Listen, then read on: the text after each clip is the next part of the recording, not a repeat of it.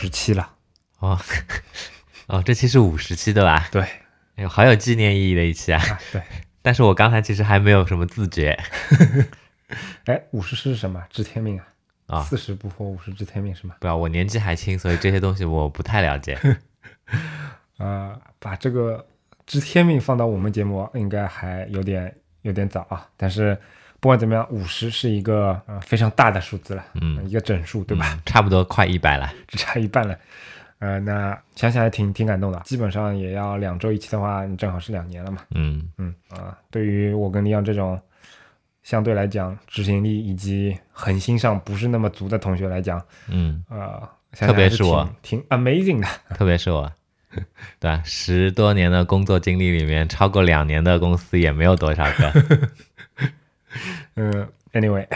反正也说到那个正好两年了嘛。嗯大家知道我们正宗的两岁生日是在二零一七年十月二十八日。是，呃，然后在当天我们会在杭州举办一个线下活动，嗯但跟前几期稍微有点不太一样的话，这一次是更明显是一个生日趴，对，主题就是庆祝我们那个 anyway 两周岁的这样的一个呃线下的聚会。嗯然后因为之前国庆长假期间，呃，有些东西还没准备好嘛，啊那现在随着本期节目的发布，那杭州线下活动的报名也正式开始了，是，在我们的参考链接里面，大家有兴趣的话可以去那个购票，嗯，地点是在哎是反正西湖区对吧？文三路，哎，对，嗯那个东部软件园还叫什么？还是什么啊，我记不清楚了。啊？叫 Underline 那个咖啡馆。对，哎，期待大家的光临吧。嗯，根据我们就是线下活动志愿者的那个，反馈哎，那边应该相对来说都是交通比较方便的地方。总体来说来说，我觉得我对杭州的交通有点失望，因为可能我以我以前在可能在上海或者哪怕在北京的一些嗯经历，我会觉得这有什么好找好好担心地方的，反正嗯就。这打开地图，然后在不那么边缘的地方就找个地铁站附近不就好了嘛？关键是杭州它公共交通不那么就是地铁啊什么的，嗯其实其实线路好像也目前为止还不是很多嘛，对对对吧？所以这个场地的那个寻找当中，其实我们还是比较多的参考了当地一些朋友的意见，对对对，没有完全按照李昂想要的形式感来找那个场地，啊，其实还不错。啊，还不错。嗯，开场之前就先说这些吧。嗯，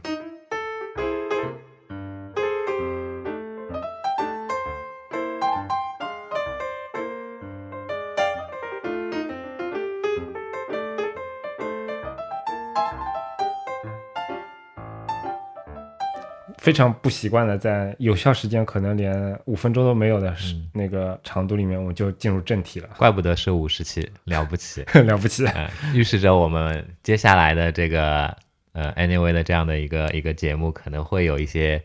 呃不小的改变，是吧？这期我们讲什么呢？本来你不说好要讲那个相机的事情的吗？啊，对，我我其实也准备了一下，但来了之后跟我说，哎，不是的，那既然你这么有兴致，那今天直接连录两期算了。被嫖了的感觉。今天这期其实我们还是想讲一下那个啊，嗯，Dropbox 的那个整一个整个的 redesign 啊，嗯，因为呃这也是在长假期间发生的一件事情，是四号还是五号来着？嗯，不知道，因为在国内长假嘛，大家懂的，每次当这种春节啊、十一啊、五一啊，你会发现跟专业相关的、跟跟我们工作相关的这种新闻啊、网站，这访问量会急剧的降低，对吧？嗯，大家没有关心他呢啊？一直到回来之后，可能才形成了一些讨论。但是其实在，呃国外设计圈，其实是像一颗类似不说原子弹吧，至少是一个十万吨级天当量的那个炸弹吧。说起来 Dropbox，其实我们的确是很应该去聊一聊我台的好多东西。啊，对，都在上面的。对，其实我们两个人使用 Dropbox 也也好多好多年了。对，在惠普的时候就就嗯使用他们的那个服务。嗯而且相对来讲，这一次的改版，呃，充满了话题性。嗯，我觉得有些东西还是挺有意思的，所以，呃，我们还是蹭一下热点吧。虽然这个热点已经有点有点迟了，但还是可以聊一聊嘛。哎，但是我觉得还是有必要先跟大家介绍一下 Dropbox 到底是个什么样的东西，他啊们做的，他们在听做的听你这句话，肯肯定是有备而来了，对吧？啊没，没没没没没有这样那样的关系。其实有很多朋友他哎可能并不了解 Dropbox。事实上我觉得其实就一句话嘛，他们立命之本就是他们的同步网盘，对吧？嗯这个网盘我也不说什么特色，反正就是，呃，市面上是没有第二家国内外的公司有体验上相匹敌的产品，我觉得没有什么争议的吧？我觉得，但是很可惜，嗯，很可惜的是他们被抢了，对，所以造成了国内其实有一部分的朋友，你可能，呃，在你听到我们这期节目的时候，你可能之前没有使用过他们家服务，但是嗯我们真的是非常，嗯，也没收他们家钱，对吧？但是衷心的希望说，如果有条件的话，你可以使用一下。嗯它的但它的这个文件同步的服务的确是体验非常的但它的但它的使用成本的确是很高，还不是一般的翻墙软件都行，然后是需要一些专门的配置的。就我了解啊嗯，Windows 平台嗯，没那么复杂，啊、这样的，对的，嗯，好吧，我自己也试用过不少的同步盘的这种产品吧，嗯。国内的那些，呃，在同步逻辑上啊，以及那个，嗯、在它的一些产品的细节设计上，我觉得多少多少都有点各种各样的问题吧。嗯。就 Dropbox 是一个，呃，除了被强之外，我没有什么太多的槽可吐的产品。不要说国内的了，就是就是微软的 OneDrive 对吧？然后 Google 的那个、嗯 Google 那个叫什么名字来着？我都忘记了。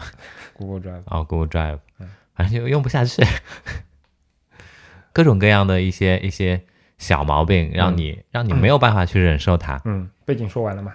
差不多吧。但是嗯。其实是这样的，Dropbox 这家公司它的主营业务是这个嗯。文件同步类的这样的一个产品，但其实它还有一些推出了一些相应的跟我们设计师有关的一些一些服务，比如说那个 Dropbox Paper，这这也不是光，这不能说跟设计师有关吧？这其实是跟就协同工作，对吧？啊，对，写文档完全写文档的一个一个工具嘛。嗯然后虽然我不是 Dropbox Paper 的深度呃用户，但是呃，我从我简单的体验来说，我觉得也是做的非常不错的。嗯相对来讲，可能跟它的几个竞品在在复杂度上还不能比，但是就如同他们 Dropbox 其他的那种产品一样的一种产品逻辑，就是呃足够用，然后体验上让你觉得顺手。嗯。我觉得就就是这样。说到这个，我一直都很欣赏、很佩服 Dropbox 他们团队的，就是做产品的这样的一个逻辑，啊，克制呃克制，嗯，然后呃，小而美。啊，对，曾经有一段时间，嗯有另外一家公司的产品也给我这样的感觉，哪一家呃就是以前的 Evernote，啊？哎，对，说起来，呃，他们两个也算是同期差不多火起来的这种独角兽类型的公司，对对吧？但是 Evernote 大家也现在也看到了，嗯产品是越做越复杂，嗯然后呃口碑呢也越来越不如以前。嗯我是因为至今还在使用，是因为我有太多的东西嗯放在那边了。你要我重启炉灶的话，这个成本比较高。但其实我觉得，其实 Dropbox 活的也不好。对，我觉得其实处境比 Evernote 可能更惨一点。也没办法，嗯，它的主营业务是一个是一个各各大对对对各大巨头都必须得要做好的一件事情。是同时呢，他们自己的定位也也应该说，嗯，有一些纠结吧。比如嗯说有一阵子他们可能想要强推他们的企业级的服务，嗯但是你从他们企业级服务的名字命名上，你就可以发现，哎，这是有一个不断在调整的一个过程。一开始比如说叫 business 啊，后来叫嗯 enterprise 啊，还是嗯反过来我忘了。然后现在叫 business，现在叫 business 对吧？嗯然后，嗯、Dropbox 它的那个 Pro 的那个会员账号这个名字也是有变化过的。嗯其实你可以看得出来，就是它，比如说是以 to B 为主，还是以 to C 为主啊，等等的，嗯这这对于它的发展来说，也还是一直，嗯、有一些有一些存疑的吧，我觉得。嗯所以可能这一次的那个改版会引起这么大的反响吧，嗯也是一个一个方面。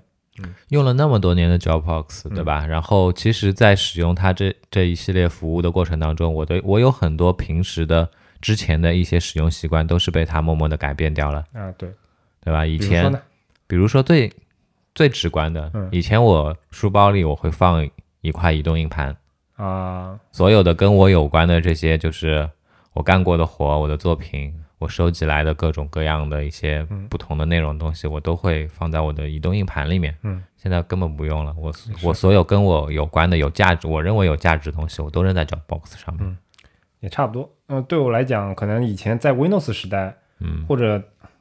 Dropbox pre Dropbox 时代，嗯 我的工作习惯是把所有东西都丢在桌面上。嗯 我的工作文档是在桌面上有一个文件夹，嗯 呃，有点乱，但是你可以想象，就桌面是我的命根子。嗯当 Dropbox 出来之后，我把我基本上把我所有的东西，除了公司那边不能在第三方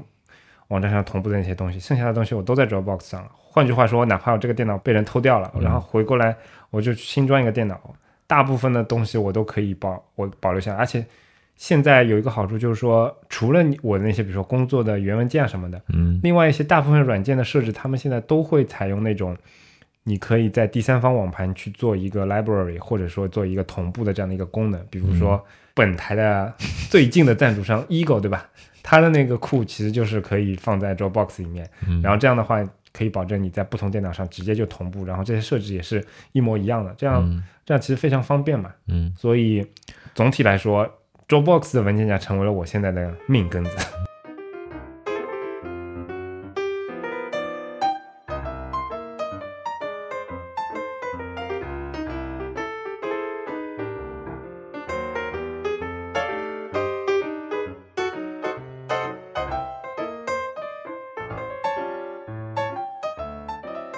说到那个 Ego，嗯。啊，因为我们我台上次那个呃抽奖活动的时候，那个 Ego 的那个呃优惠码其实是 Ego 在算是 Ego 在大陆地区的代理嘛，对对对对对。是那个叫什么？数码荔枝对吧？对，哎，荔其实荔枝数码数码荔枝。数码荔枝吧，好像。哦 Anyway，哎，反正我们我们念了这么多遍了，是啊吧？你听到应该懂的，其实我我还挺惊讶的，因为因为他们很很早就联系我们了，是一年多之前就联系当时还是一个淘宝店，是现在你去看他的那个官网，就现在还有官网了，你知道吗？还有一个很，很其实我觉得，其实我觉得这个也是能够令人怎么说感到比较欢欣鼓舞的是吗？啊欢欣鼓舞的一点。有道理，就是举个例子啊，可能我们这样的播客放到五年、六年之前去开，嗯找上来的是什么？什么 Mac X 还是叫什么？就可能是这种破解软件网站，对吧？嗯，现在诶是一些正版软件的一些代理商或者网对站，我觉得还是而且看到他们一直发展的还不错，对吧？听说已经有二十个人了，嗯，我是推上看到的。呃，我不是说公司发展不错，我嗯是说至少看到它业务也发展不错，啊对吧嗯？说明现在用正版、买正版的这样的嗯一个群体在慢慢的成为一个主流。我台的软广水平怎么样？无缝链接吧。嗯、啊，说说回来，说回来，嗯。啊，那个前面讲到之前我们的 Dropbox 的体验嘛，对，对吧？嗯，对。然后说到这里的话，其实我真的有时候会心里面会有一些怎么说呢？我跟杰杰我们是在二零零八年，嗯，对，当时在惠普嘛，嗯就开始使使用 Dropbox 的服务，所以呢，到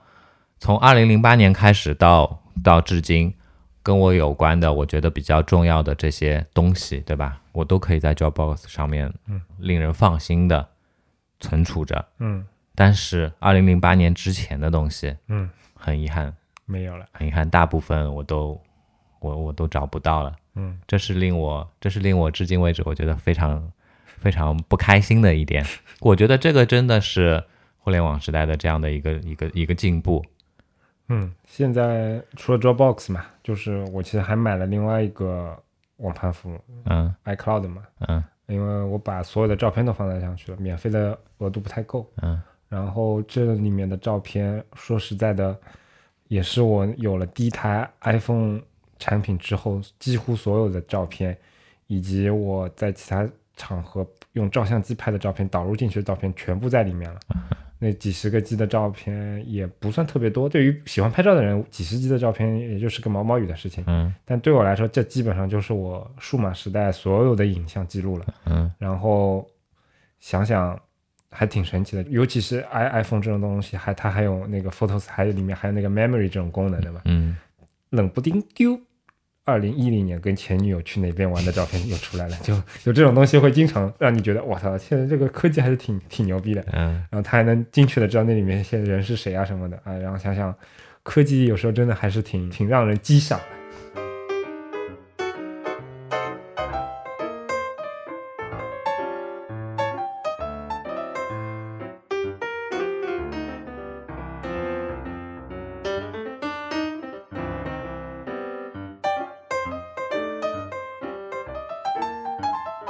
乐回来，那前面我们说的是更多关于 Dropbox 使用上的体验，对吧？对它本身的那个主营业务的东西对。其实先接下来我们可以聊一聊啊、Dropbox 的设计，对吧？嗯，他们之前的设计，嗯我我个人觉得是这样的，就是首先 Dropbox 的 UI 对我以前怎么说呢？就是对于他们业务还在发展初期阶段的时候来讲，Dropbox 的 UI 就跟我们以前做打印机的 UI 一样，经常会被人问起你在 Dropbox 需要做什么 UI，对吧？它就是一个非常隐形的一个产品，它真正牛逼的是背后的那些那些机制、在线的云云存储的这些功能，但在客户端方面，其实 UI 并没有特别多的强调出来。所以我觉得，其实这个也是大部分嗯人对 UI 的、对 user interface 的这个东西的一个的非常大的误解，对吧？嗯，他们觉得表现层的呈现在你眼前的这个东西是 UI，对，然后其他的东西都都都不是，不是，嗯，其实是这样吗？但完全不是，对不对？直白的去转译过来的话，怎么说呢？用户界面、用户接口，对吧？嗯它其实传递的就是人跟机器之间交流沟通的这样的一个起到桥梁作用的这一系列的这些工作，对不对？嗯，它有那个呃显现在你眼前的这样的一个东西，它也有冰山之下的大量的庞杂的其他的嗯其他的相应的这些工作。嗯刚才有说到 Dropbox，Dropbox 可能就是藏在冰山下嗯面的这些东西，它其实其实非常非常优秀，非常非常出色，对吧？这部分的东西当然也是需要所谓的产品设计师、UI 设计师的，需要花费精力、花费相应的这样的一个工作量在里面的。嗯可能这些隐性的东西，它体现在用户面前被用户感知到的这样的一个过程，并不像，并不像那些显性的东西那么的明显。但是你在每一次使用它，每一次每天的日常生活、日常工作当中，其实是潜移默化的一直在影响着你的。对，这也是为什么说，哎，我们我们使用了那么多的类似的这样的产品，国内的、国外的，最后你还会觉得说，Dropbox 它是一个如此优秀的，然后独一无二的这样的一个同步类的工具，对吧？哎我们今天本来应该可以说很多钱的，我觉得 哎，要不要写封信啊？我上次写过，没有人鸟我，枉费我写了那么多，码了那么多字。哎，啊利昂前面说的有点、有点、有点非常高深啊，或者说非常的哲学。但其实回过来，我们再看看它的表现层啊，就就李阳说的最直白的那些表现层。对我个人来讲，一开始 Dropbox 给我感觉是这样的，就是从纯视觉的角度来讲，它就是一个非常安全的一家公司。嗯比如说，你看它的主色，这基本上就是你做网络产品的一个不用任何思考就可以得出来的一个蓝色，啊所谓科技蓝是哎，吧？科技蓝，而且这个蓝一不是很激进，二不是很前卫，嗯。三就是它的它各种你你看它的色相、饱和度、明度全都是非常非常安全的那个蓝，嗯。然后剩下的一些元素，你 again 我觉得就是在他们产品初期的阶段，你更多的能感受到的就是，至少对我个人来说，就是资源管理器里面那个文件右下角那个绿颜色的勾或者红颜色的叉，对我来说，从视觉印象来说，就就这些就没有了，对吧？所以从一开始来讲，Dropbox 不能说 UI 设计吧，应该是应该说 GUI 的设计，它就是一个非常淳朴、非常简单的。但是呢，啊，但是呢，在大概一二年、一三年吧，我印象当中好像是那样的。嗯因为因为我记得那个时候我写写过一篇博文，就是关于去那个硅谷呃访问那些公司里面，当时也有 Dropbox 的嘛。嗯我那篇文章里面说到，大概在一二一三年的时候，感觉 Dropbox 吃惊了很多的设计师，包括我比较喜欢的那个叫 Tim Van Dam 那个，嗯也是在零一三年嘛。啊，当然那篇文章后来打脸了，因为因为我当时当时那个呃有一个观点，也不是观点，就是我是说，嗯、t i m 同学在其他的什么 Instagram 啊、呃那个 Facebook 啊这种之前的这些公司都没有待很待非常久嘛，但是在 Dropbox 其实待的还不错。但关键是 Team 之前的公司，他待一家公司被 Facebook 收一次，对吧？对对对对对，狗哇啦被 Facebook 收了，然后 Instagram 也被 Facebook 嗯给收了。我反正我当时说他在 Dropbox 感觉已经也待了两年多了嘛，感觉还挺挺挺不错的。然后反正第二年他他就从 Dropbox 离职了嘛，他去的是那个 Abstract，感觉最近也也是挺火的一个服务了嘛。那说回来，其实我是想说，当年在一二一三年的时候，我就感觉 Dropbox 吃进了很多非常著名的设计师，可以看到在很多设计社交平台，比如说 Dro 呃 Dribble 上面。嗯很明显会发现，哎，他们的设计师组建了一个在 Dropbox 上面的 team，对吧？然后产出了很多的东西。嗯然后一开始的时候，我会觉得，哎，那他可能是接下来，比如说要发力其他的产品嘛，比如说针对企业类的产品，或者说针对个人类的其他除了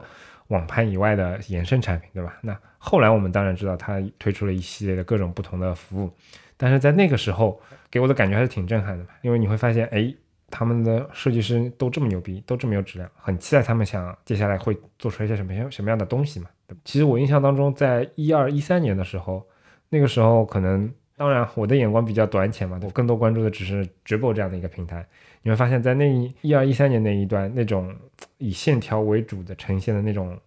科技产品上的插画非常的流行。然后，我个人觉得那那个流行的潮流里面，其实 Dropbox 的设计团队是起了很大很大的作用的。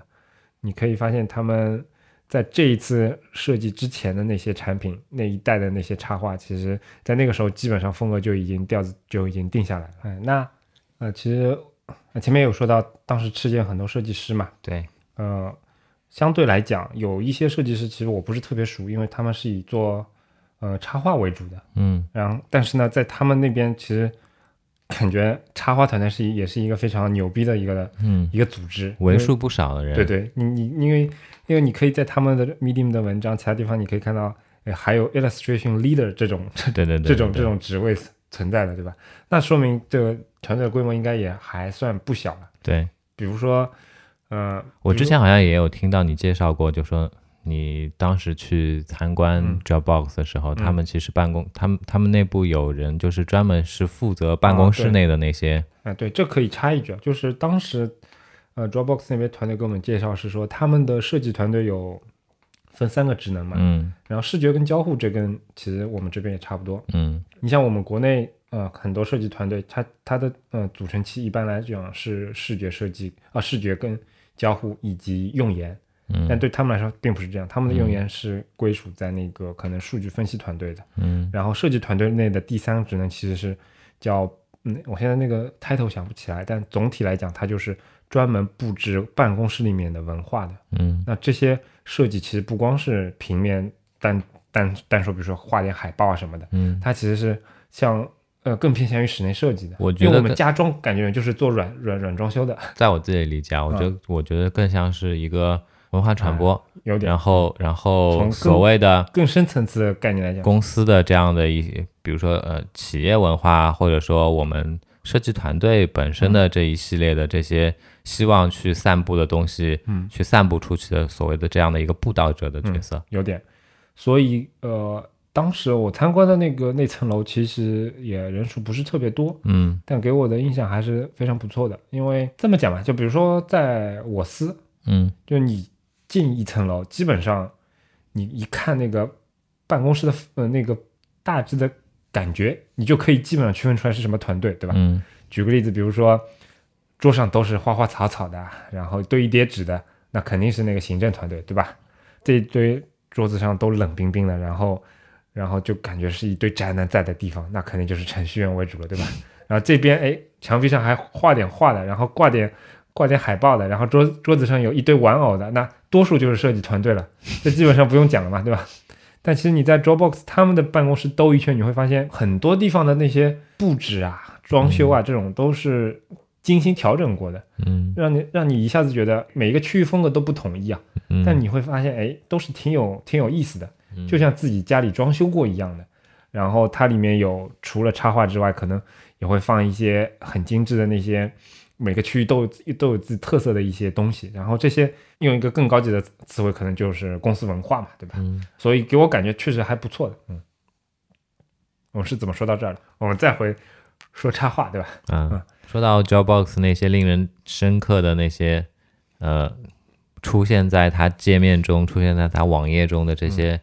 呃，小插图也好，或者说其他的一些点缀类的这样的一些呃形式的插画也好，呃，当时给我有非常深刻印象的呃那一系列作品的作者，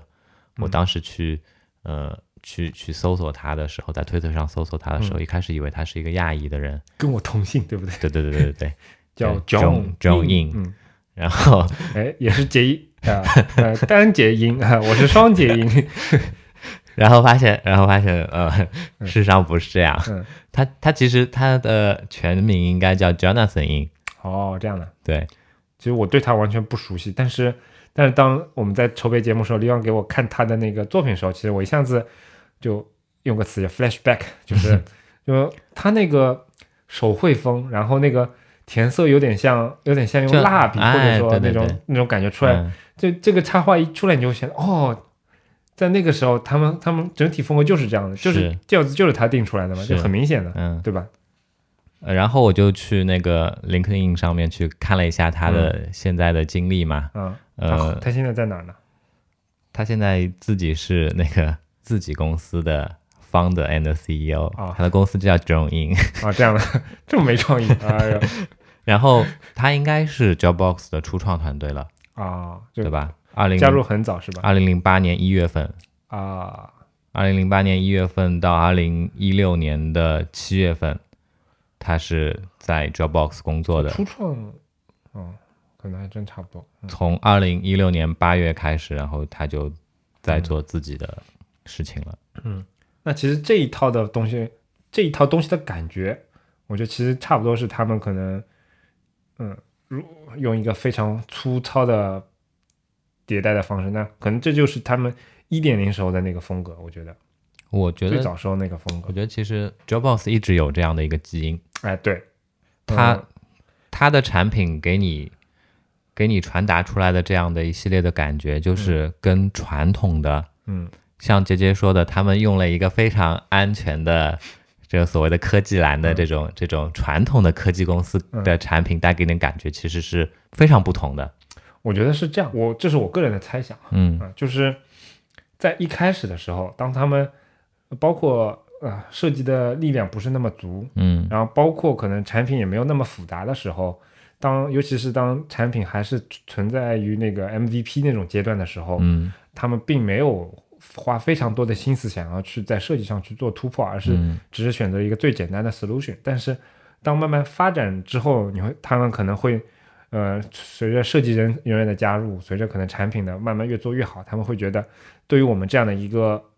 对用户来说，可能有时候会从图形上来讲，那么隐形的一个产品，我们需要去做一些不太一样的东西来，来让大家记住我们，来让嗯大家知道我们所要传递的那些东西。嗯因为我们这些东西，虽然你用过之后，你肯定都知道酒酒香不怕巷子深嘛，是吧？嗯但是你还是需要能够让大家知道你这个品牌，嗯这种我觉得是无可厚非的。所以可能今天这个版本的这些变化，用李阳的话说，就是植入在他的 DNA，可能真的是这样的。嗯，我要说 dribble 了，但、嗯但是对不起，我觉得这还是一个很能反映一个公司设计团队他们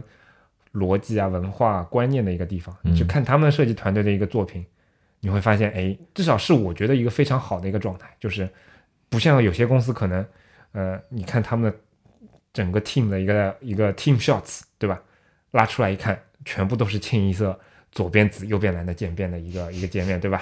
然后同样一个网页，啪啪啪三张图，然后同样的一个同样的一个风格东西可能占满整个屏幕。但是 Dropbox 他们的团队，你可以发现，哎，有图标啊，有插画啊，有 UI 啊，有字体啊，就是各种乱七八糟的东西，很好。就是你在浏览他们团队的这个 Dribble 的主页的时候，你会产生一种哦，那个这还是一个我我理想当中呢，我过去觉得应该是这样子的，嗯，所谓的设计团队的作品的这样的一个合集，嗯，而不是像现在这种，我说难听一点，嗯，就 Sketch Sketch 大放异彩、大行其道之后的这个所谓的带给人一种 low low 的廉价感觉的这样的一个，我觉得，呃，如果说这期我们可以给 Dropbox 产生虚拟收入的话，应该完全会被 Leon 那个经常抹黑 Sketch 那个去掉的那些负收入给抵消掉。我并不是抹黑他，我是觉得 Sketch 是个好东西，嗯，它帮助了现在非常多的公司、产品团队用嗯尽可能少的这样的投入，然后尽可能简单的这样的呃形式去能够快速的把他们想要的东西传达出来，嗯，然后呈现出来，这是一件好事情，但是它同时也是一件令人遗憾的事情，造成了造成了现在有很多人的印象当中说，给人的感觉就是，哎，你们设计师的工作，对吧？感觉就像现在就变成一个拼控件的这样的一个、嗯一个过程了。尤其你看它四十七版最新推出那些功能，控件还能云云拼了，对吧？从我本身的角度来说，从我作为一个设计师的这样的一个角度来说，我觉得这个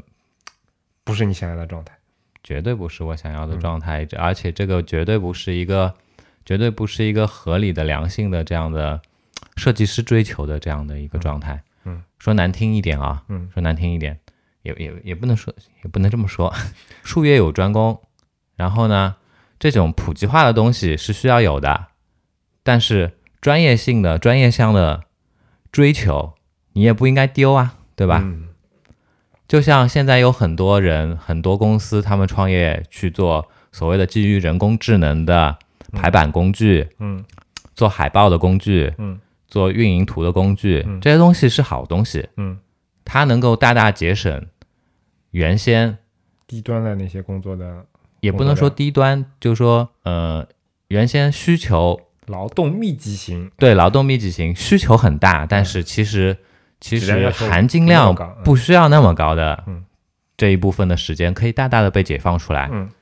但是除此之外，除此之外，更需要人花心思去做的，还是应该要做。是啊？是啊嗯，该要有追求的东西，你还是要追求着。嗯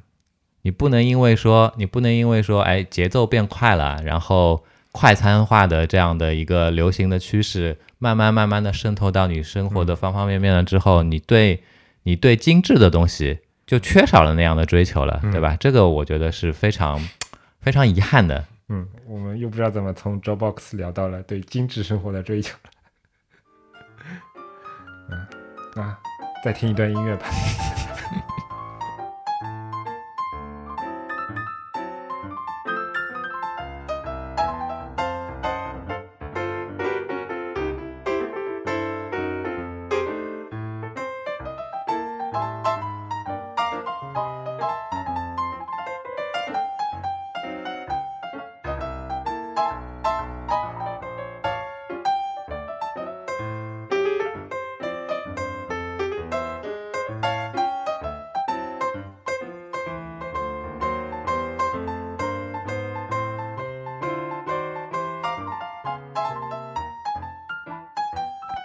刚刚黎阳说了那个跟老子同姓的那个囧影的那个设计师嘛，对吧？呃，然后我说一下我我的那个感受吧，因为嗯我前面也提到了，在一二一三年的时候，就感觉他们呃一下子又加入了其他的设计师的力量，嗯然后呃当年开始，他们产生了一系列新的那种线条为主、更规整的这种插画风格。嗯然后这里面的一个代表人物，其实我我之前并不太知道他名，我不想装逼，嗯，我不知道他的名字，我只是、呃以关注他们团队账号为主，但详细是哪个人做的，我之前没有深挖过。但我嗯刚刚去看了一下，他名字叫那个 Brandon Land。嗯然后呃呃，我现在回溯了一下他们的那个账号，其实其实呃那些让我印象比较深的那些插画，很多都是他来出自他手。对，嗯嗯，我当时印象特别深吧，就是他们一开始在产品里面其实还没有用这样的一个一套东西，嗯。但是也是在团队账号里面像玩一样的画了画了一一一套那个一套那个插画，嗯，然后这些插画呢，其实是他们在呃 San Francisco 啊等地各个办公室所在地的城市的那个地标型建筑组成的那个插画，嗯。也就是像一张邮票一样的，嗯。呃，有各个地方的那个办公室。然后我当时觉得，其实这个风格也没有特别的鲜明吧，嗯其实就是一个纯线条为主的这种插画。嗯那其实对于一个呃嗯学艺术的做艺术的人来说，他都是可以去做的。嗯但真嗯，但事后我让我觉得印象非常深的是，因为他们把这样的一个风格去进行了一个延伸以嗯及拓展，并且呢，在自己的产品里面找到了一个相对来讲也非常统一跟嗯完整的这样的一个设计风格。嗯你可以发现，在很长一段时间里面，他们产品里面，比如说空置的界面啊，比如说一些引导的界面啊，比如说新产品的一些教育啊等等的这些插画风格，都用上了类似的一个一个样式。当时给我的感觉是，嗯，还不错吧，应该说，就就觉得是那个科技产品、数码类产品这种冷冰冰的感觉，呃，打破了这种冷冰冰的感觉。也也不能完全这么说，因为相对来讲，我觉得他们那套插画的感觉相对来讲是比较冷冰冰的。就尽管它有一些通过插画来丰富了他们的产品的一个一个给人的感受，那套风格整体来讲，我个人觉得是相对来讲比较容易复制的，或者说你一套规范做出来之后是方便其他设计师来套用的。但它整体来讲并没有非常的饱含热烈的激情，就是它还是非常带有逻辑的。非常规整的一套风格，我觉得。对对对，我我理解你说的意思。我说的冷冰冰，我我说的就是打破冷冰冰的那种感觉的意思。怎么说呢？嗯，就像我刚才说的，我觉得 Dropbox 它它与生俱来，或者说它自从就说呃它广为人知之后，嗯，带给人的那种就是跟其他的同类型的产品，或者说不是同类型产品，就是就是硅谷的那些各家公司他们推出的这些 App，嗯，给你的感觉最大不同就是它。内心深处是有一直是存在着的这样的一种跟艺术有关的这样的一个基因，对，在那边就是通过这些东西去呈现出来的。然后你看到的那些，我也我也不知道怎么去形容他的这样的一个风格。形容风格，我觉得很多听众或者是其他一些朋友会。经常跑过来说：“哎呀，这套东西的风格叫什么？”有时候我会觉得这个事情还挺挺难回答的，因为啊，对啊，我又不是艺术评论家，对吧？对对对，我不靠这个东西吃饭的，我不需要去编这些东西的。而且问题是，对于数码产品来说，不像以前，可能某种油画的风格，它一做可能得要做上几十年，然后流行可能也流行了好好几百年，你你去规整套一个流派也还是有点意义。但对于今天来说，我觉得这个事情。有时候没有太大的意义。说到这里的话，对吧？像莫奈、像梵高、像像雷诺啊，他们在作画的时候，他们知道自己的东西叫印象派吗？Good point。可可能当时是不知道的，全都是后来人，全都是后来人出于自己的目的，对吧？我我需要去，我需要去归纳总结一个，归纳总结一个名字，或者说我需要有一个名字去帮助他们去去人为的去做一个分类，去做一个排序的时候。那我我就起一个名字，嗯，哎，说说到前面，我又想吐槽了。你说，这这期邮报不是我贴过一个视频嘛？哎，Design thinking is bullshit 啊，是那个 Pentagram 那个有一个 partner 的某个某个场合下面做的一个分享嘛。我我会链接我会再贴一下的，那个就是，呃，其实。其实他的那个观点，我并不是百分之百的同意，而且说白了，人家这么这么站在这么高的人看的东西，肯定跟我这种完全不一样。但我觉得他这个观点，我还是挺欣赏的。嗯，你可以大概先跟我们的嗯听众再说一下啊，我可以给大家那个 brief 一下，就是 design thinking 是这两年又不知道怎么火起来的一个词啊。然后呃，这个视频里面那个那个女的，她她对于 design thinking 的一个概念就是，呃，这什么东西啊？就是他会觉得，呃，呃，design thinking 里面介绍的那些用 design 这套思维以及一整套非常有规范的逻辑去做的那个那个工作流程，在他看来是根本就是纸上谈兵的。比如说他喷的最激烈的一个画面，就是你会发现 design thinking 里面每次要说到这个东西，总归画有一个画面是。一堆人站在白板面前，然后用一些三 M 贴纸贴，哎，在那边啪啪啪啪啪啪啪啪啪，然后贴完之后，他就觉得为什么要贴这种东西？做设计，设计不管你是做 UI 设计，还是做平面设计，还是做广告，还是做其他 branding 或者其他任何的这种东西，你不不就是应该把东西做出来，然后大家去去验证它嘛？嗯，这个验证它好不好或者怎么样，那当然应该，比如说，呃，哪怕你要在白板上。白板上面或者办公室里面贴各种东西，那你不应该是贴自己的作品嘛？贴这种东西去去时刻去看去修正，就是我之前感受也是这样，就是，哎，这个设计行业在做一些，嗯，这么忽悠人或者说这么完全炒概念的时候，怎么连名字都不高兴起了呢？Design thinking，我靠！这就感觉就像卖大饼的一个叫我我卖大饼的这套流程叫大饼 thinking，我操！我觉得你好歹你要起个什么 ISO 九零零幺，国际企业企业认证的什么大饼设计制作流程，就就他就 design thinking 就上来了，我就觉得真的是懒到连名字都不高兴起的炒概念，这个也太没诚意了，我觉得。而且我觉得一个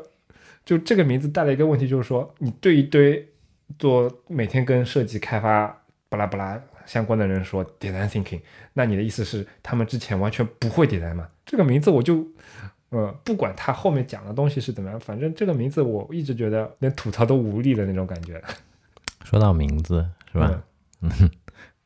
嗯，不禁让我想起，嗯，不禁让我想起什么链条设计师哦，全链路设计师是吧？啊，哎，我觉得这个至少人家起名字花了心思的，花了吗？当然花了。我觉得就这个名字，至少你还值得去去 Google 一下，去百度一下吧，对吧？好吧，每个人感受不同，反正给我的感觉就是，嗯，嗯我我上次我在什么地方也说了嘛，我第一次听到这名字的时候就感觉不伦不类，像像修车的，反正我们或者说或者说让我感觉跟那种物流行业有关系的，什么、啊我们也可以在那个参考链接里面填一下那个知乎上的讨论啊。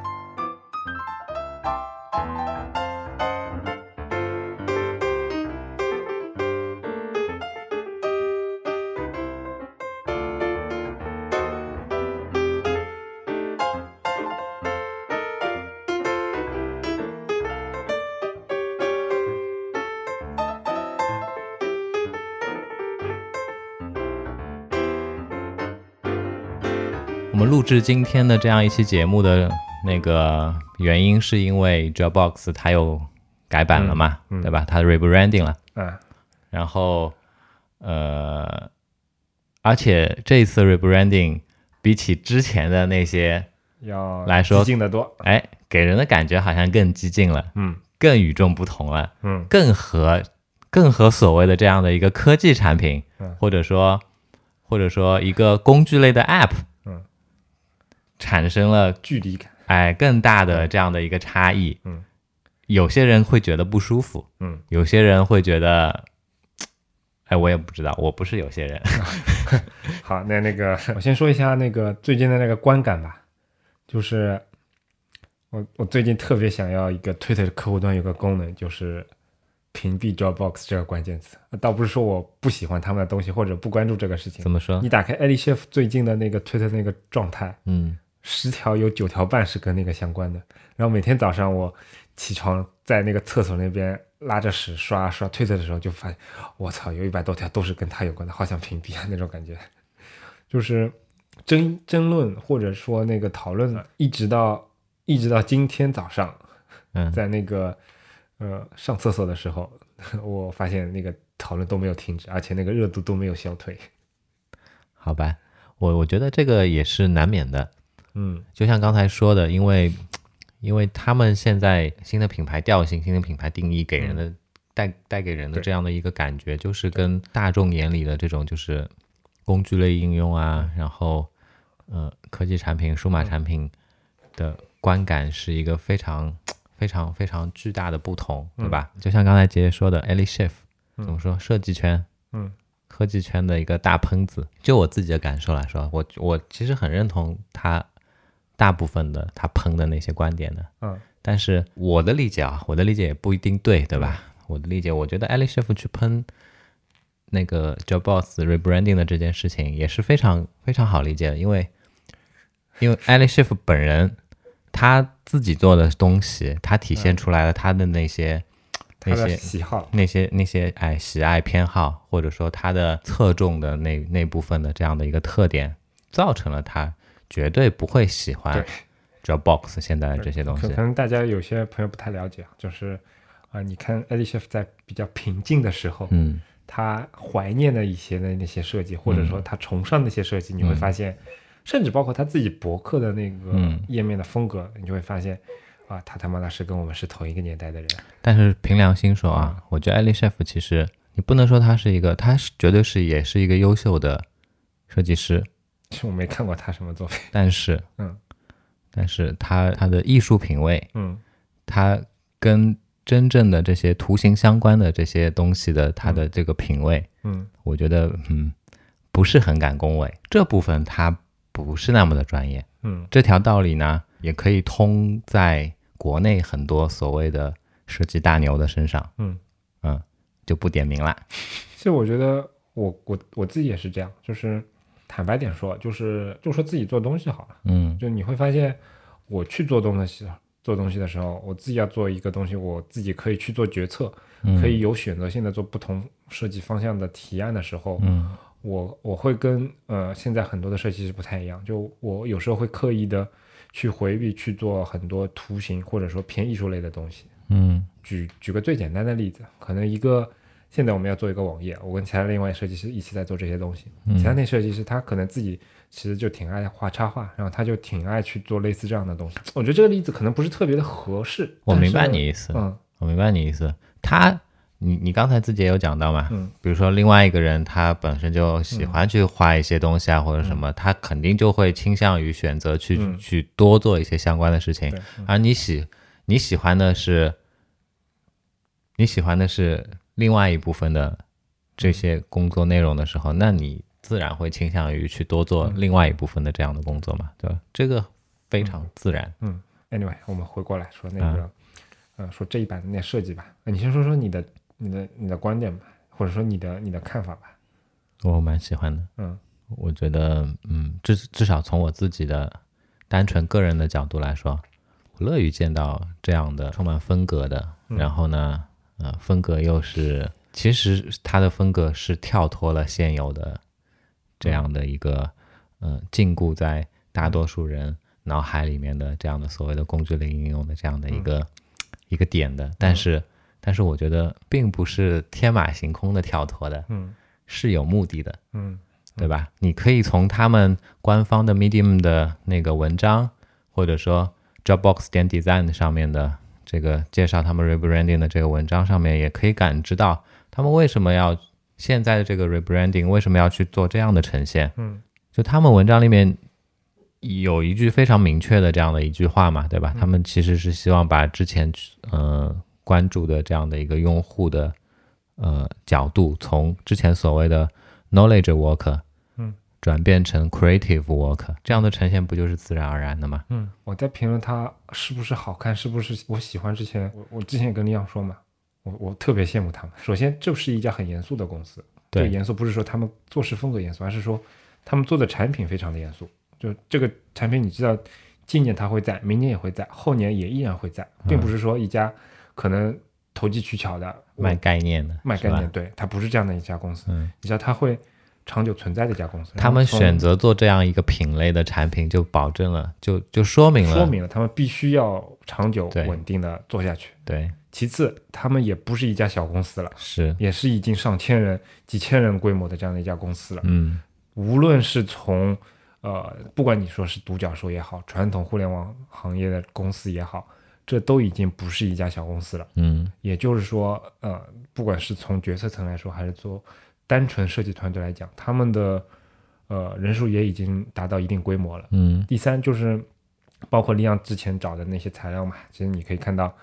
呃，这一次的 rebranding 是并不是 in house 单独完成的，嗯而是结合了内部外部非常多的公司一起来做这样的一个事情。是的，那这样的一个过程，我相信是并不是某，当然有可能像利昂说的，就是新来的一个 design VP 对吧？他想对我们看到新官上任三把火。我们看到呃时间非常巧嘛，啊，对，然后你在 Dropbox 的网站上面可以看到，他们有一个呃 VP of Design 嗯。的这样的一个角色的这个人，我 LinkedIn 上面查了一下嘛，嗯。他其实就这段时间刚从 Google 被挖到这儿来的，嗯，排除这个因素之外，其实你会发现，这件这个 rebranding 这件事情肯定也不可能是，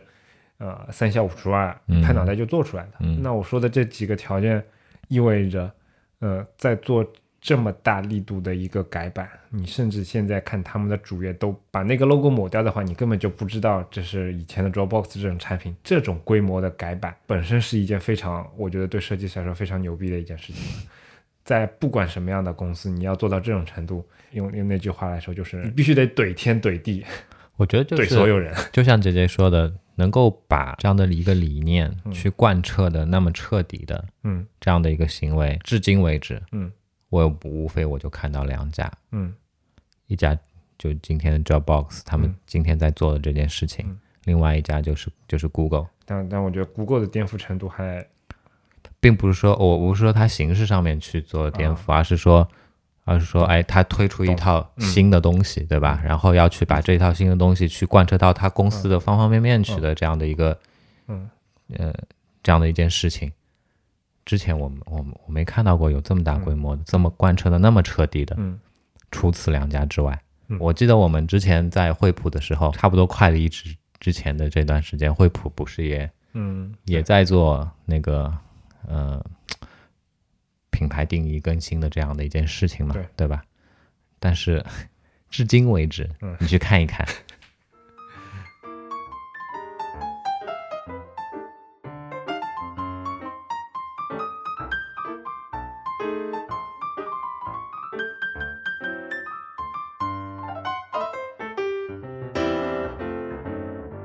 虽然说很羡慕，但是我其实我个人对于这套设计的感觉，其实跟那样不太一样。说实话，我不是特别的喜欢。但是就是你看了他们的文章，你真的会理解，哎这这真的是一件非常非常正常的一个一个结果。嗯尤其是，呃，说的难听一点，因为我推上看到其他人的一个一个看法，我觉得其实我的想法也差不多。怎么讲呢？就是 Dropbox 本来就是一个，嗯，如果你本来就运用运用他们的一个产品了，然后你如果本来也是看重他们的稳定性以及优良的体验，对于他们在设计风格上的一个改变，其实不会影响你去，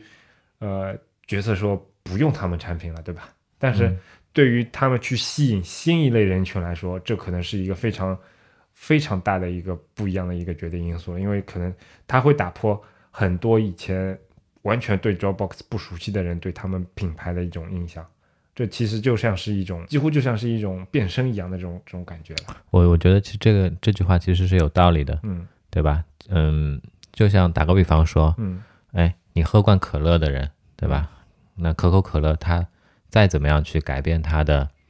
呃喝喝。只要不改变它的本质，不把可乐这样的一个饮料它本身的带给你的，呃，喝进喝进你身体之后的一系列的这些口感啊，相应的这些反应做做出天翻地覆的变化，怎么样改变它的包装，怎么样去改变它的相应的这些宣传的东西，对你喝惯了的这样的一个角色来说，我根本就无所谓，对。我依然会去喝它。嗯。但是对于去吸引一些新用户、嗯。新的受众的时候，那可能就真的是会有非常大的、非常明显的这样的一个感觉，对吧？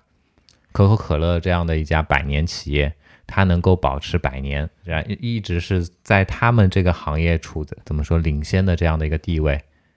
我觉得也是因为，也是因为在每一次需要去改变的时候，它都做了相应的合适的改变，然后才能变成这样子。哎呀，又说可乐了 喝吧喝吧。啊，喝一口，喝一口。虽然我个人觉得我不是特别喜欢，但是老实说，呃，我 again 我不想装逼，就是每当呃他呃就看到这套东西想要去评论的时候，我我其实我个人的感觉就有点像怎么说，就是呃可能站在卢浮宫的门口，嗯然后站在嗯一堆艺术展品，呃开始要划分区域的时候，嗯这时候我我就感受就有点那样，因为因为我对这我对艺术不熟，我都我都不知道这个啊什么野兽派或者什么派什么他们的不同的区别在哪，然后他们流行的时代是什么样的，它代表人物什么，这些人物我我都不懂，所以我我不敢去瞎评论，我我有这样的一种感觉，其实我觉得不是这样子。嗯其实我觉得艺术这个东西根本就不是什么，是关乎你个人感受吗？根本不是什么高尚的东西，根本不是什么高雅的东西。嗯它本来就是一个表达，嗯就是艺术家表达自己的东西。嗯然后呢，如果如果他表达出来的这样的一个一个呃造物这样的一个、一个呃状态的东西受受到了其他人的认同，其他人的感同身受的时候，那你喜欢他就行了，嗯。就是这样子。嗯，所什什么什么什么什么，刚才有讲到的这种什么哎战队呀、分类呀、排序啊、命名啊这些东西，这都是身外物，都是、嗯。都是那些依附于艺术品或者说艺术这件事情本身之外的那些寄生虫，嗯。对吧？那些那些评论者，那些其他的靠它吃饭的这些外部因素，嗯。慢慢慢慢造成的。这个跟艺术本身其实是没有关系的，没有那么难。不认识这个艺术家是谁又怎么样呢？对吧？嗯我不知道这个流派叫什么名字又怎样呢？我根本就我享受就可以了。哎，我根本就搞不清楚这个人跟那个人之间他们是一个什么样的关系，那又怎样呢？我看到了这，我看到了这件作品，我喜欢它，我不喜欢它，这都是我自己的主观感受。我相信我自己的主观感受就好了。艺术本身就是一个很主观的东西。说白了，他的给我的第一个感受是这样的，就是有个词叫“对不起”，我真的在脑袋瓜里面翻不出这个词，我只能呃粗俗的形容一下，我觉得这叫不和谐。嗯，然后其实对我个人的感官来讲，好，其实也不止一两年了。嗯，我印象当中，可能从伦敦奥运会吧，伦敦奥运会那套。整个 branding 的设计开始，那个叫 New Ugly 是吧？对，那那从那一阵开始给我感受说，哎，嗯，新时代的人群或者新一代的设计里面，真的有很多东西并不是，并不是我以前我们追求的那些和谐，或者说融入环境啊等等这样的一些东西了。就是我必须得要呃用一些新的眼光去接受以前那些东西。那在尤其是这两年，你会发现在。呃，国内可能影响不是那么的牛逼啊，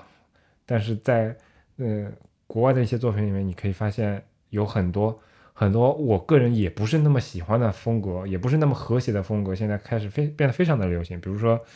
比如说今年那个词叫什么，brutalist，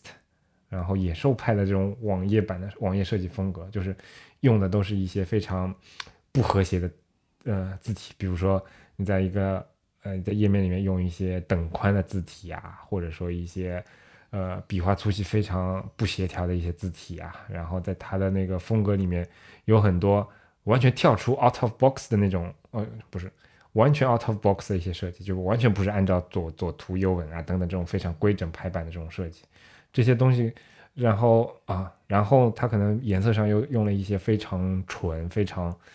非常饱和度高的一些蓝色啊，等等这样的一些一些一些一些，可能在我在我以前感觉是不太和谐的东西去点缀整个的页面设计风格，这种东西其实会变得非常非常的多。我觉得是这样子，我觉得这你刚才去描述的这些一系列的现象，嗯，其实，呃，很大程度很大原因上面是因为是因为科技在进步，嗯，然后。呃，原先比如说网页上面，我们碍于网页排版的限制，嗯，很多其实呃平面设计领域玩了几十年的事情，嗯，呃，当年的网页排版是做不到的，嗯，但现在现在渐渐能做到了，嗯，所以人家玩了几十年东西，我们现在可以把它搬到捡起来，然后继续在这边玩，对，就是这样子，嗯。嗯，所以给我的感受就是，哎，Dropbox 新版的设计也是。也是走走类似的那个那那个路数，但是呢，当我仔细去看他们的完整的东西，嗯，以及包括李阳前面说的他们自己在官网上发的那些声音，嗯，我会发现，哎，其实他们的完全没有那么不和谐，就从他们自己的思路来讲是非常和谐的，嗯，举个例子，比如说我看在推特上有有一张图嘛，嗯，他当时喷的是 Dropbox 移动端的首页，嗯。移动端的首页，大家呃，如果能那个的话，可以去看一下，非常粗的那个字体，嗯然后写了一些什么关于 creative 啊、energy 啊等等这样的一些词，然后下面一个简单的文本介绍，里面也没有提到说它是一个工具什么，根本就没有提 Dropbox，几乎，嗯，就是等于是就把你自己的一个东西要做的什么，不，我现在详细记不起来了，但是大家可以自己去看一下。然后接下来首拼，如果你不滚动的话，那接下来会有半幅插画。半幅插画右上角会有那个，会有插画的作者的名字，嗯嗯，然后顶部有一个 logo 跟一个汉堡菜单，差不多就这样。嗯，当时那个人喷的就是说，首篇一共就这么点字，百分之十是关于那幅插画的，然后剩下的百分之九十，如果你不是一个 Dropbox 的用户，你根本不知道 Dropbox 干什么的。他当时是这么喷的，哎，但其实回过头来我想了一下，他们作者想要传递的那种。那种那种意识，你就会发现，哎，其实能在首页里面把百分之十的比重给那幅插画，不正代表他们对于艺术的尊重嘛？不正代表他们对于他们想要传递的那些东西的一些尊重嘛？我觉得这其实就是一种，你可能你会觉得这东西不太和谐，跟你以往的做体验设计啊，做那个做文案啊，做做 marketing 啊，做 promoting 完全不一样那种风格的一种是完全不太和谐的事情，但是。他其实从逻他自己的逻辑上来讲，他说不定他正是一个非常和谐的一个事情。前两天我跟李阳也在有有有过不同意见嘛，就是我当时给他截了一下，啊，就是这样的，就是李阳他说他更新了 Dropbox 那客户端，他除了那个桌面的 App Icon 之外，好像没有发现其他的新的那些东西。对，就只有一个空置页面上面，对，后来后来我给李阳发了一个空置页面嘛，是一个 offline 的那个页面嘛，对，然后上面有一幅那个插画，然后我当时就跟李阳说了，然后李阳说，哎，其实他觉得挺喜欢这个那个页面的，但是我跟他观点有点不太一样，我会觉得，我我对比一下他这个版本的界面跟之前那个版本界面，你会发现就是，呃，跟它的官网不一样，官网其实是完全重新设计的，嗯，但是在 UI 产品的 UI 里面，这个只是把插画换了，就把原来那个风格的插画换掉了，剩下的地方其他文案什么，整个页面风格都没有动。我当时是会觉得，我觉得这个也是一种不和谐，因为因为感觉这是这是临时做出来的，但是但是虽然我不太喜欢当时那个页面，但是我其实我个人挺挺期待它最后的一个成品的，因为呃想想也知道，就目前这个状态，它肯定不会是一个最终状态，肯定是一个过渡嘛，对吧？他们从从网页网页端的那个后台的产品啊，到 Dropbox Paper 等等的一些一系列的各种产品，他们的 UI，他们的相相对应的外延的东西，肯定会根据他们新的 branding 去做一些调整嘛。那之后会调整什么样的？其实我我还是非常期待的。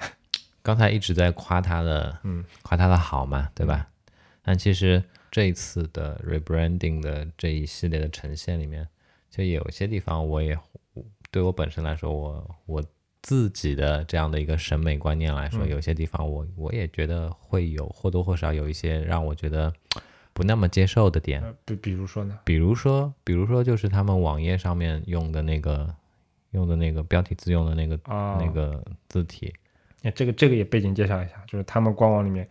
你看他所有的 PR 文章里面，这都是他们他们他们非常强调的一点，嗯。就是呃，他们用的是一个呃 SharpType 那个公司或者说那个团队出出品的一个一个字体，然后叫 Sharp Grotesque，Grotesque 就是那个无衬线体的意思，或者说嗯。在这个场合里面，我我觉得更像是一个无衬线体在上世纪初刚刚诞生时候的那个形态。嗯。呃，那那一类的那个字体，也是嗯。这两年非常流行的一个大一个小分类嘛。嗯。然后，呃，但它它标榜的并不是说用这个字体，而是说这套这套字体在整个产品里面的应用，其实有多达二百四十九种不同的粗细、磅重、宽窄等等的。也就是说，它并不是统一的说啊，我这个标题是用一个粗，然后正文是用一个 regular，然后其他一些地方我可能用 light 等等，它并没有这么一个简单的规则，而是它有非常非常多的一个品类可以去去供选择，而且你从他们官网现在就可以看到，就是用的都是一些非常极端的那些粗细啊、宽窄啊等等的这样的。呃，就我自己的就我自己的感受来说，我我对我对这个字体的它的这个字形的这些形状本身的、形状本身的这些细节，我不是我偏爱的那一型，嗯对吧？这也是一个很主观的感受。嗯嗯，对，就是这样子。嗯 然后接下来我想再聊一聊，聊一聊它的那个 logo。啊，logo，很我很喜欢，我很喜欢它现在 logo 的嗯对 logo 的图形部分去做出的这样的一个演绎的结果。呃，那继续给那个可能现在没办法看图的朋友们做一个简单的介绍。就 Dropbox，Dropbox 它它它就是一个 box 嘛，对吧？嗯，所以他们原版的 logo 是一个打开中的箱子，然后这个箱子旋转了四十五度，然后视角呢是一个 isometric 的一个正侧的一个视角，这是这么叫的吗？对，一个一个纸箱的感觉，对吧？嗯，那原版的 logo 里面呢，它可能有有自己的颜色，然后你可以看得出箱子的一个翻开了盖子之后的正反面等等这这种，而且呢，相对来讲，在这个视角下面，它是一个非常完整的一个箱子。但新版本里面呢，它提取了里面那个箱子开盖了之后翻开了那个盖子的一个菱形的形状，其实这个菱形的形状做嗯等于是做了五个嘛，对吧？就是抽把原先的那个打展开的这样的一个纸箱的造型去做了更加抽象化的处理，嗯其实还是非常非常好的保留了原先的原先的形象的同时，然后把整个 logo 去简化成了六个六个相同形状的菱形。其实这个套路，嗯、最近几年会用的非常多嘛，就是它，呃，并不是单纯的说去掉一些细节，去掉一些元素，而是说在提取原来那些东升里面最特特突出的那个特征之后，然后不断的强化这个特征，然后等于是把菱形作为一个非常非常主要的一个视觉元素嘛。从目前来看，就是呃，logo 本身纯粹的用了五嗯那个几个一模一样的菱形，但其实是在嗯整个产品当中，目前来看还没有做特别多的延伸。但其实你真要去做延伸的话，这个也是非常呃简单的一件事情，我觉得。但可能看现在这个调子，我觉得接下来这这部分不会去做非常大的一个强调突出。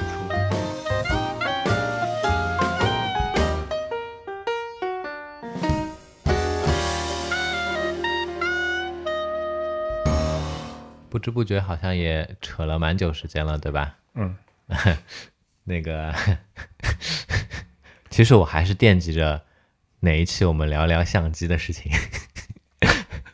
我知道了，你你肯定对这个念念不忘了，在我们那个，其实，在我们库里面也存了很久了。虽然邮包里面开玩笑说那个什么聊那个文青三部曲有点那个啥，但其实我觉得那些东西确实是值得去聊一下的，比如说关于电影啊什么的，对吧？虽然每个人的观影的感受是完全不太一样的，但是嗯、还是有很多共性的东西在嘛。然后跟设计师有关的东西，其实也还是可以去聊一下。我台一直就是一个，对吧？嗯，包容并蓄。哦，我想说不是这个，我想说什么？我想说的是那个湿货，湿货远大于干货的这样的一个一个杂谈类的电台节目，是吧？我们没有骗你们哦，我们名字一开始叫杂谈哦。所以聊聊这些东西，我觉得天经地义，爹妈同意。老板，你看吧，什么时候给我一个机会？下一期呗。既然这样的话，那个感谢大家收听我们的节目。不对啊，广告还没做来 打广告的事情我来，我整理一下情绪啊。啊。那广告时间的话，情绪一定要饱满一点，对吧？是这样子的，前几期节目一直有在说到的，我们想要做的一个线下培训类的这样的一个项目，嗯，这样的一个呃，我们所谓的 anyway 的呃另一项产品，嗯，今天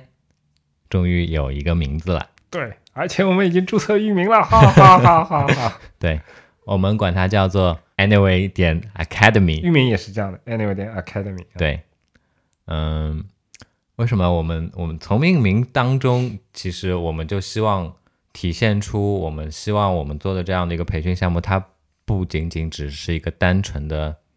初学对或者说技能类的培训。嗯对，呃，我们希望我们希望做的这件事情呢，是说，呃，通过我们的这样的一个行为，我们的这样的一个产品，嗯，能够真正的帮助到真正的帮助到呃来参与的各位朋友。对，然后呢，结合之前的一些调研，然后嗯其实我们现在的一个想法是这样的，呃，因为我们自己也其实之前也跟大家聊的时候也也也知道我们可能遇到的困难，比如说，其实你教一个软件，你教大家叫 C 四 D 对吧？举个例子，嗯你教三个月下去，每天布置点作业，你再笨的人，你只要稍微肯花一点时间，三个月之后肯定是能出成果的。就是这个好看不好看另说，但就是让你会用了，对对吧？会用了就是达到了对达到了那个目的了。对，就是教授软件技巧或者说 hard skill，这是它的一个优势。但是我们想做的这件事情呢，soft skill 是一件不是那么容易去做的，不是那么容易去嗯看到结果的一个事情。也不是那么容易的去去评判它好坏的这样一件事情对，。所以其实我我个人想法是这样的，就是我们我们这样的一个培训呢，并不是单纯的说三个月或者类似时间里面一些线下的一个课程，也包括可能一些后期的一些追踪啊，一些什么样的东西。嗯所以呢，呃，就像买 Apple Care 那个 Plus 这样的一个研包服务一样，对吧？嗯我们这样的一个计划其实也包含了一年时间的，呃，那个叫什么啊？名字没有起好，大家先理解为那个 Anyway 点 Academy Plus 的一个嗯研包计划嘛，嗯对吧？在可能之后的一个一定时间，比如说一年之内，我们可以去作为像大家的一个导师一样的一样。如果你遇到一些泡妞哦，不是泡妞的问题，你如果遇到一些那个呃自己工作上的一些问题的话，也可以来直接向我们去做一些询问这样的。嗯，没想到你是这样的姐姐。培训内容可能是这样，但是嗯、呃报名的流程我再跟大家呃简单介绍一下。嗯因为我们也前面说了，呃，虽然我们收到了大量的一些还在在校的，或者说想要转行过来做设计的一些朋友的一些询问，但是非常抱歉，呃，我们不想去招收这样第一批，至少第一批我们不想去招收这样的一些设计师，而是想专注在一些已经有一定工作经验的设计师的那些人群里面，同时呢，也是只针对上海地区，所以。整个报名的流程是这样的，在这期节目的参考链接里面，我们会给出一个页面，然后大家在这个页面上填写上一个大家详细的一些信息，然后我跟李阳进行一个筛选之后，会跟大家做一个简单的面试，然后大家在第一批小班确定呃那个上课时间之后，我们才正式开始。那那最后再总结一下，就是当本期节目发布的时候呢，其实您可以在我们的官网，你可以在我们的官网链接当中，呃，看到以下几件事情：一是我们两周年的生日派对嗯，的相应的这样的一个报杭州名的杭州站哦，对对对，杭州站，在杭州站西湖区，对吧文三路上？Endline 咖啡馆，啊，我们所办的这样的一个呃生日派对的报名的这样的一个地址，地址。嗯，然后第二件事情呢，是我们的 Anyway 点 Academy 正式的这样的一个启动的剪彩活动，对对对对对。如果对以上几件事情感兴趣的朋友呢，呃，请届时来关注一下。感谢大家收听我们的节目。如果你需要联系我们，可以直接在官网 anyway 点 fm 上留言，也可以通过邮箱 hello at anyway 点 fm 来信。在微博、推特上搜索 anyway 点 fm 即可找到我们的官方账号，上面会不定期的发布一些即时消息，欢迎关注。同样，你也可以订阅我们的邮件组安妮微邮报，订阅地址详见官网头部链接。我们努力的目标是让你的听觉更懂视觉。为了得到更好的体验，我们比较推荐使用泛用型播客客户端订阅收听。当然，你也可以在网易云音乐、荔枝 FM、喜马拉雅 FM 上搜索 Anyway 点 FM 找到我们。同时，再次安利我们的官网，每一期节目内容提及的参考链接都可以在上面找到。谢谢，再见。再见。